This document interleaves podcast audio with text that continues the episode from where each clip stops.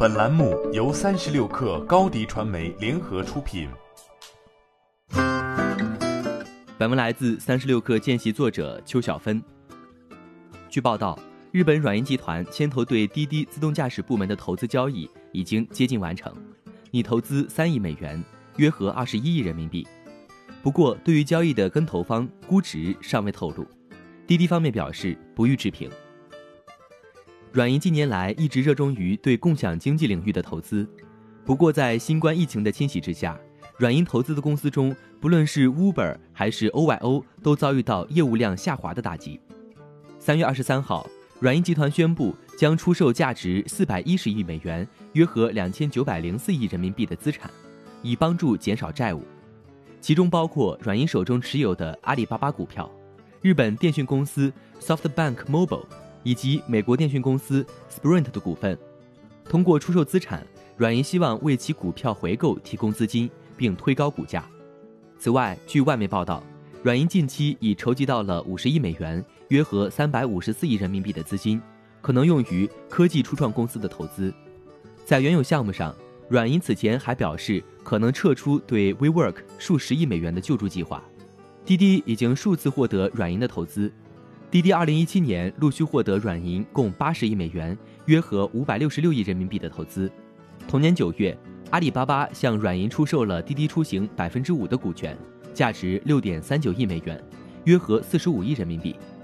2019年3月，孙正义曾透露，计划第三次向滴滴出行注资16亿美元（约合113亿人民币）。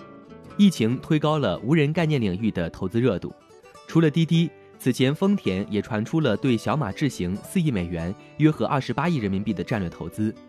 全球第一大汽车零部件供应商博世旗下的创投机构也投资了裕世科技的 B 轮融资。自二零一六年成立以来，滴滴自动驾驶技术研发团队相当低调。二零一八年，滴滴目前已经在中国、美国开展了自动驾驶技术研发和路测，并在加拿大设立了智能驾驶相关的研究室。分拆之后。滴滴一直在释放有利信号。二零一九年八月，滴滴出行宣布旗下自动驾驶部门分拆为独立公司，专注的业务方向为自动驾驶研发、产品应用和相关业务拓展。九月，滴滴获得首批上海智能网联汽车示范应用牌照，从单纯的车辆测试转向功能化的载人应用测试。十月，滴滴出行副总裁叶洁平还透露。滴滴自动驾驶出租车最快或将于今年年底在上海落地。滴滴此前表示称，公司目前已经构建起高精地图、感知、行为预测、规划与控制、基础设施与仿真、数据标注、问题诊断、车辆改装、云控与车联网、车路协同、信息安全等多个团队。欢迎添加小小客微信：xs 三六 kr。加入三十六氪粉丝群，高迪传媒为广大企业提供新媒体短视频代运营服务，商务合作请关注微信公众号高迪传媒。